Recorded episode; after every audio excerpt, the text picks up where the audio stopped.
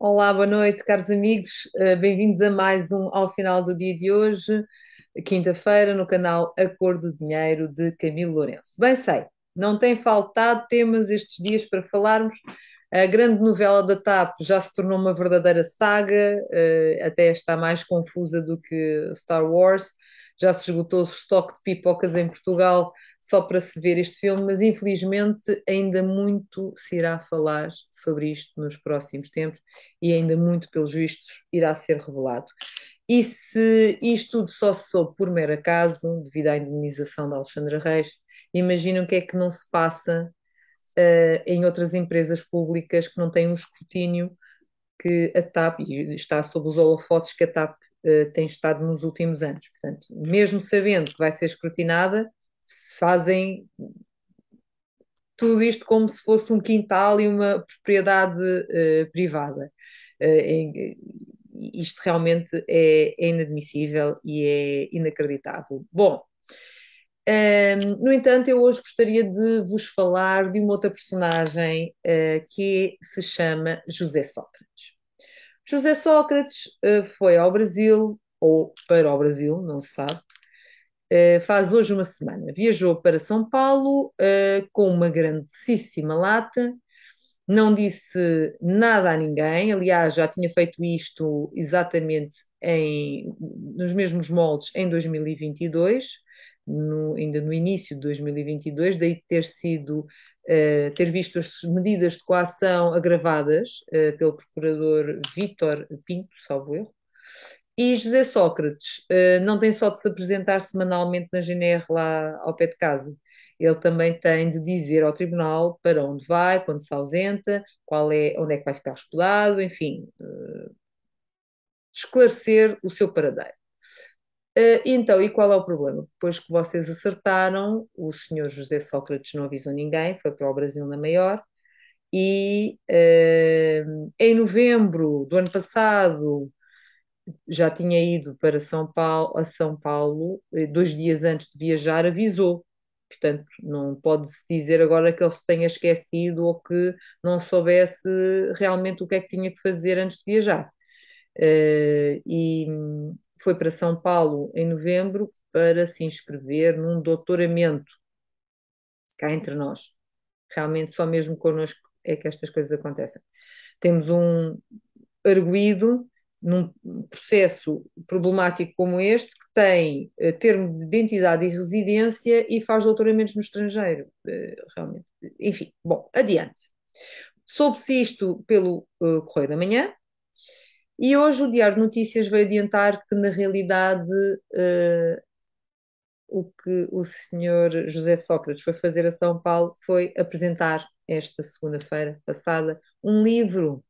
Foi apresentar um livro de uma filósofa francesa, cujo título é A Ética do Cuidado. Imagine-se, Sócrates a falar sobre um livro que trata de ética. Esta piada faz-se sozinha.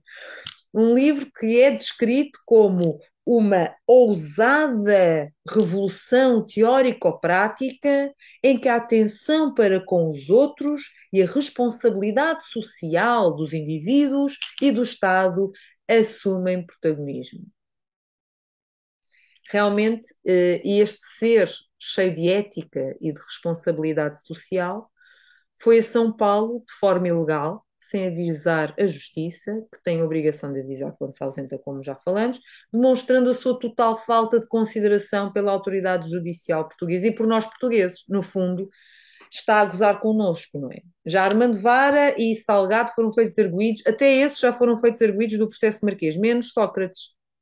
Qualquer dia uh, vai tudo prescrever uh, e veremos, no entanto, que atitude é que se irá tomar quando ele regressar do Brasil, se é que ele vai voltar, não sabemos. Bom, outro tópico que eu tinha uh, para hoje não é muito, não está muito longe de Sócrates, é sobre os seus meninos de ouro, os seus discípulos do PS, nomeadamente Fernando Medina e João Galamba.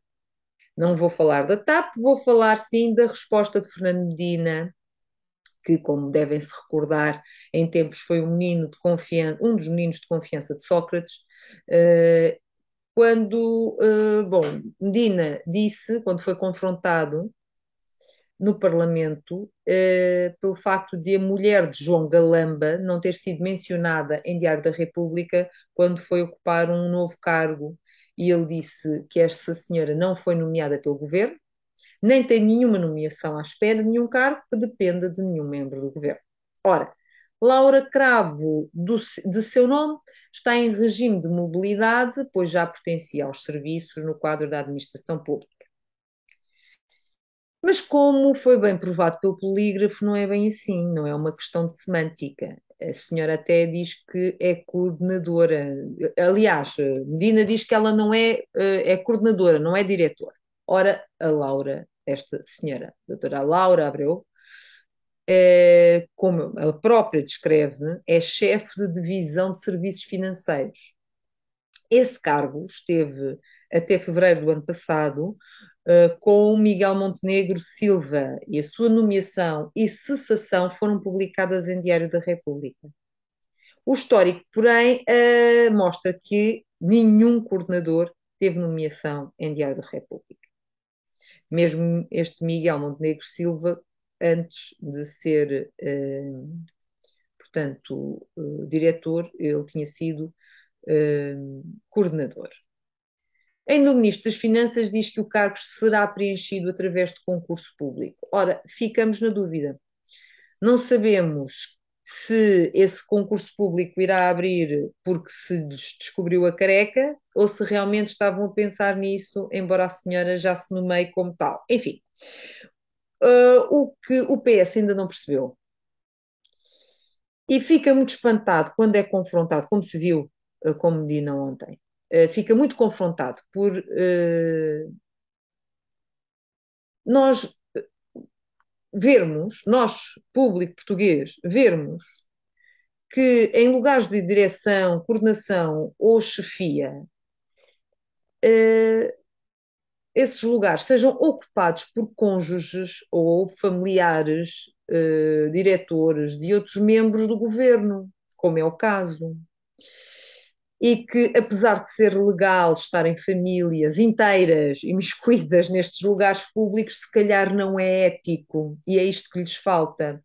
E talvez também alguns de vocês já se terão esquecido, mas eu não. Em 2019, as relações familiares mais óbvias, entre outras, mas as mais óbvias no governo envolviam cerca de 50 pessoas, cerca de 20 famílias, 50 pessoas, mais um ex-casal. E estes dados foram bem explícitos, estavam bem explícitos no Jornal Económico. Estamos a falar de março de 2019.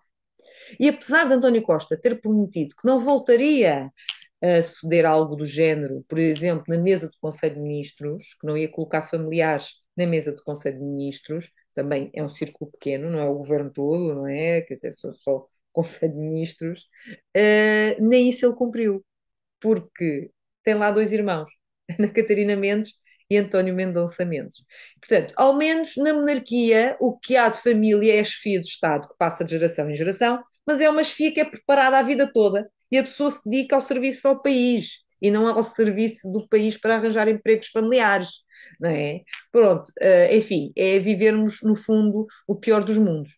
Bom, uh, regressarei para a semana, espero com uh, temas mais animados e mais simpáticos, mas está difícil nos tempos que correm termos esse tipo de animação. Mas há outra, e penso que a TAP será certamente um tema para uma das nossas próximas conversas. Uma boa noite e até para a semana.